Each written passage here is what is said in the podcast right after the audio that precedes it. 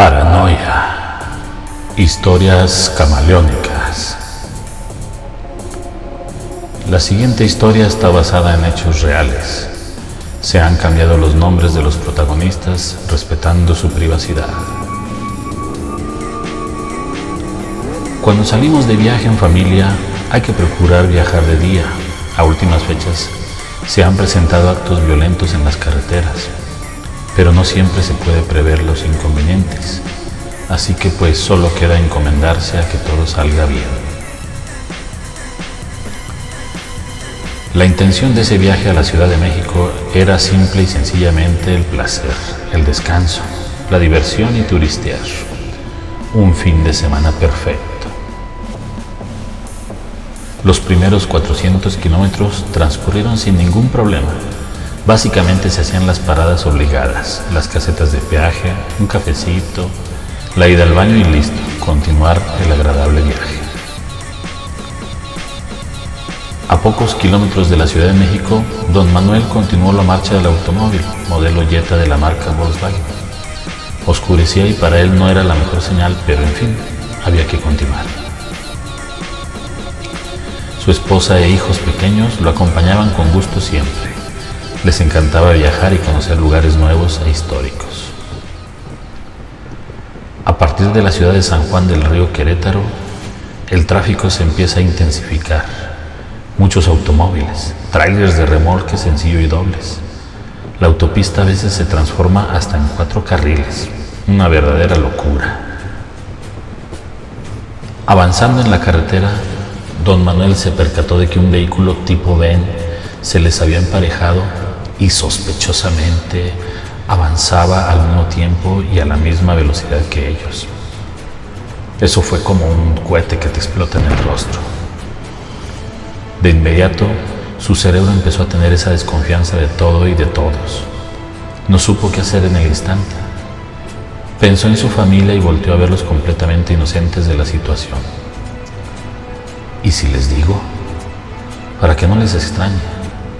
No, eso podría alterar a todos y no me dejarían pensar con cordura.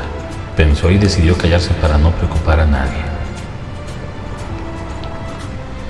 Siguiendo una larga hilera de traileros, aceleró un poco la velocidad tras esos enormes armatostes.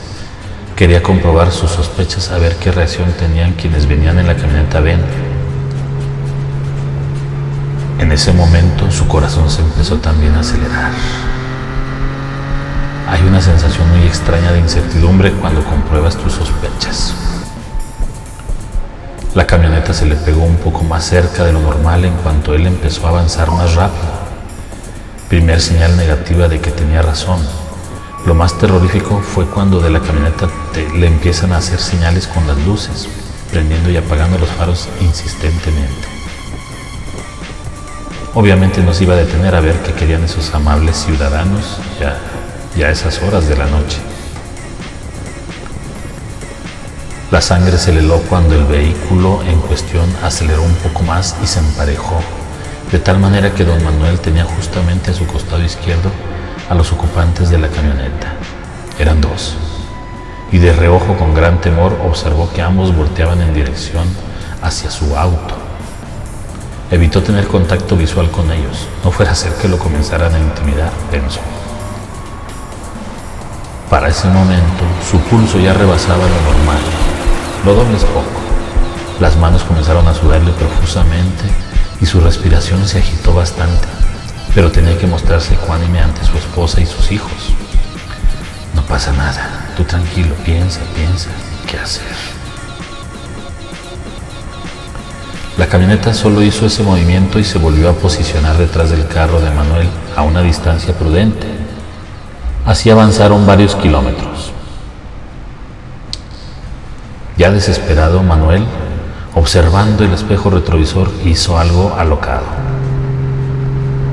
Empezó a rebasar la enorme hilera de trailers en un intento de evadir la camioneta. Aceleró y uno tras otro los camiones de carga pasaban como ráfagas a su costado derecho quedándose atrás. No funcionó. La ven Volvió a acelerar junto con él y no se quedó atrás. Volvió a darle alcance. Más nervios. Hay momentos en que la adrenalina recorre tu cuerpo tan rápido que los planes de fuga aparecen en cuestión de segundos. Analiza y actúa. Piensas, piensas. Hazlo ya. Entre la señalética de las carreteras te avisan de posibles salidas y desviaciones cada X cantidad de kilómetros. Perfecto, esa es la solución. La señal decía, circuito exterior mexiquense, salida a 30 kilómetros. Caseta de cobro. Esa es la opción. No lo pensó dos veces y reaccionó sorpresivamente en un movimiento audaz, impidiendo que un veloz automóvil los rebasara, dio el clásico volantazo para comenzar a hacer lo propio y comenzar la fuga de aquellos presuntos delincuentes. Pisó el acelerador a fondo. Nunca lo había hecho, pero las condiciones actuales lo ameritaban. Su mujer notó el cambio y lo extrañó. Válgame, vas muy fuerte, ¿no? Es que tengo que adelantar tanto camión y los carros de atrás me empujan. Es normal. Ahorita le bajo. Esta maniobra impidió que la VEN pudiera incorporarse y continuar la persecución. 120, 140, 160 kilómetros por hora marcaba el velocímetro y los autos se perdían en el retrovisor. Cuando vio el señalamiento de salida, inmediatamente viró hacia ese rumbo. No se veían automóviles que entraran por esa desviación y eso lo hizo suspirar aliviado. Caseta de cobro a 500 metros, decía la señal.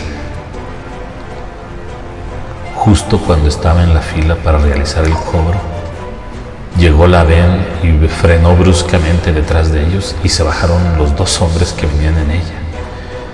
Sentía que el corazón le explotaba. Pensó lo peor cuando se aproximaron hasta su ventana y le tocaron. Señor, lo venimos tratando de alcanzar desde casi 40 kilómetros. Tiene la pata pesada, ¿eh? Se le cayó la placa cuando se detuvo en la gasolinera y aquí está. ¿Qué no se fijó? Por más que le intentamos avisar, no nos vio. Ah, aquí tiene. Eh, gracias, qué, qué, amables, me salvaron. Imagínense entrar a la ciudad sin placa, así me iría. Contestó contrariado y con una falsa sonrisa. Hasta luego, buen viaje. Se alejaron lentamente y don Manuel solo movió la cabeza en señal de negación y respiró tranquilo. Definitivamente la paranoia no es buena consejera, te ciega. Historias camaleónicas es una idea y adaptación original de Santiago Aguilar. Hasta la próxima.